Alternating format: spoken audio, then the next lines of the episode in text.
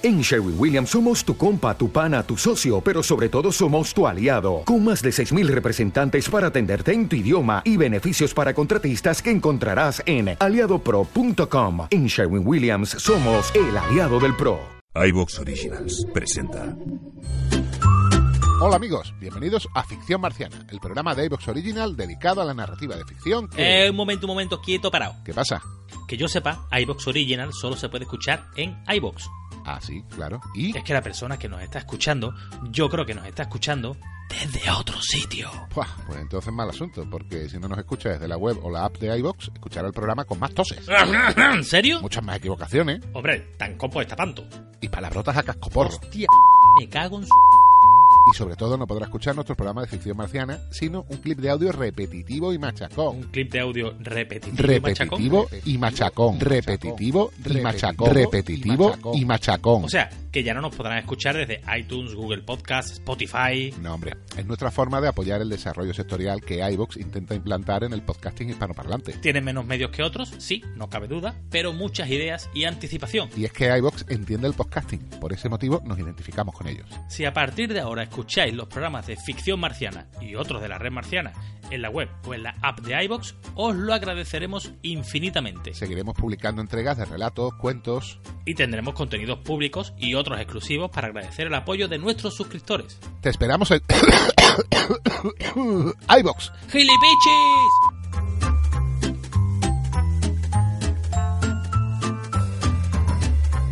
iVox Originals presenta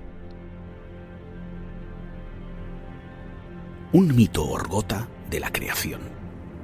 Un relato de Úrsula K.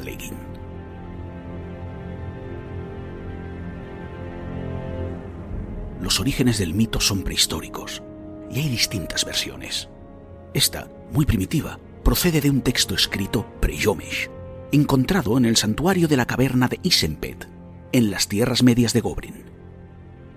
En el principio no había nada, sino hielo y sol. Luego de muchos años, el sol ardiente abrió una gran hendidura en el hielo. En los bordes de esta hendidura había enormes formas de hielo, y las gotas de estas formas fundidas caían y caían. El abismo no tenía fondo. Una de las formas de hielo decía sangro. Otra de las formas decía lloro. Y una tercera decía sudo. Las formas de hielo salieron del abismo, subiendo a la planicie del hielo. La que había dicho sangro se alzó hacia el sol y sacó puñados de excrementos del abdomen del sol, y con esa materia hizo las montañas y valles de la tierra. La que había dicho lloro echó el aliento sobre el hielo, y el hielo se fundió formando los mares y los ríos. La que había dicho sudo mezcló el polvo con el agua del mar e hizo los árboles, las plantas, las hierbas y los granos del campo, los animales y los hombres. Las plantas crecieron en el suelo y en el mar. Las bestias corrieron por la tierra y nadaron en el mar. Pero los hombres no despertaron. Eran treinta y nueve hombres. Durmieron en el hielo y no se movieron. Luego, las tres formas de hielo se agacharon sentándose en cuclillas y dejaron que el sol las fundiera. Se fundieron como leche, y la leche entró en las bocas de los durmientes, y los durmientes despertaron. Esa leche la beben solo los hijos de los hombres, y sin ella no despiertan a la vida. El primero en despertar fue Edon Durat. Era tan alto que cuando se puso en pie hendió el cielo con la cabeza y nevó vio a los demás que despertaban y se movían, y les tuvo miedo, y los mató uno tras otro a puñetazos. Mató así a treinta y seis, pero uno de ellos, el penúltimo, escapó corriendo. Lo llamaron Haharad. Lejos corrió Haharad por la llanura de hielo y sobre los campos. Edondurat corrió detrás y al fin le dio caza y lo golpeó. Haharad murió. Luego, Edon Durat volvió al sitio del nacimiento en el hielo Gobrin, donde yacían los cuerpos de los otros, pero el último había desaparecido. Había escapado mientras Edon Durat perseguía a Haharat. Edón Durat edificó una casa con los cuerpos helados de los hermanos y esperó dentro de la casa el regreso del último hermano. Todos los días, uno de los cadáveres hablaba diciendo, ¿Arde? ¿Arde? Los otros cadáveres decían con lenguas heladas, no, no. Luego, Edón Durat entró en Kemer mientras dormía y se agitó y habló en sueños. Y cuando despertó, los cadáveres estaban todos diciendo, arde, arde. Y el último hermano, oyendo esto, entró en la casa de cadáveres y allí se acopló con Edón Durat. De estos dos crecieron las naciones de los hombres, de la carne de Edón Durat, del vientre de Edón Durat.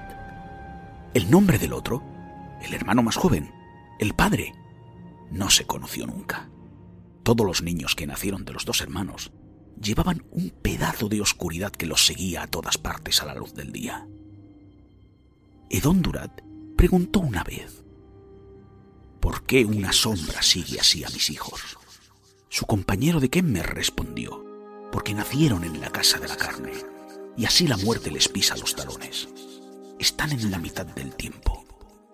En principio había sol y hielo, y no había sombras. Al final de los tiempos, el sol se devorará a sí mismo y la sombra devorará a la luz.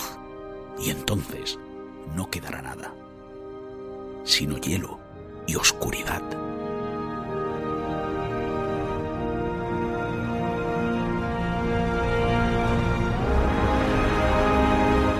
Un mito orgota de la creación. Un relato de Úrsula K.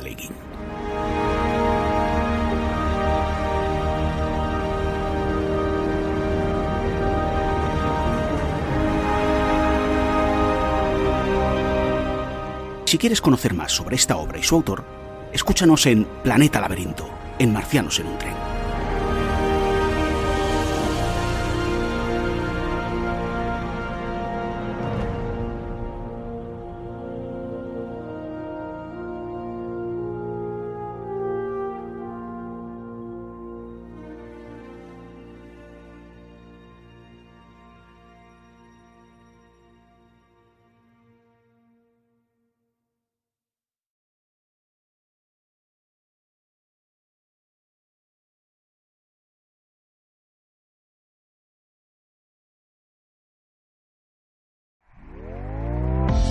Está gustando lo que escuchas? Este podcast forma parte de Evox Originals y puedes escucharlo completo y gratis desde la aplicación de Evox. Instálala desde tu store y suscríbete a él para no perderte ningún episodio. O'Reilly Auto Parts puede ayudarte a encontrar un taller mecánico cerca de ti. Para más información, llama a tu tienda O'Reilly Auto Parts o visita oreillyauto.com.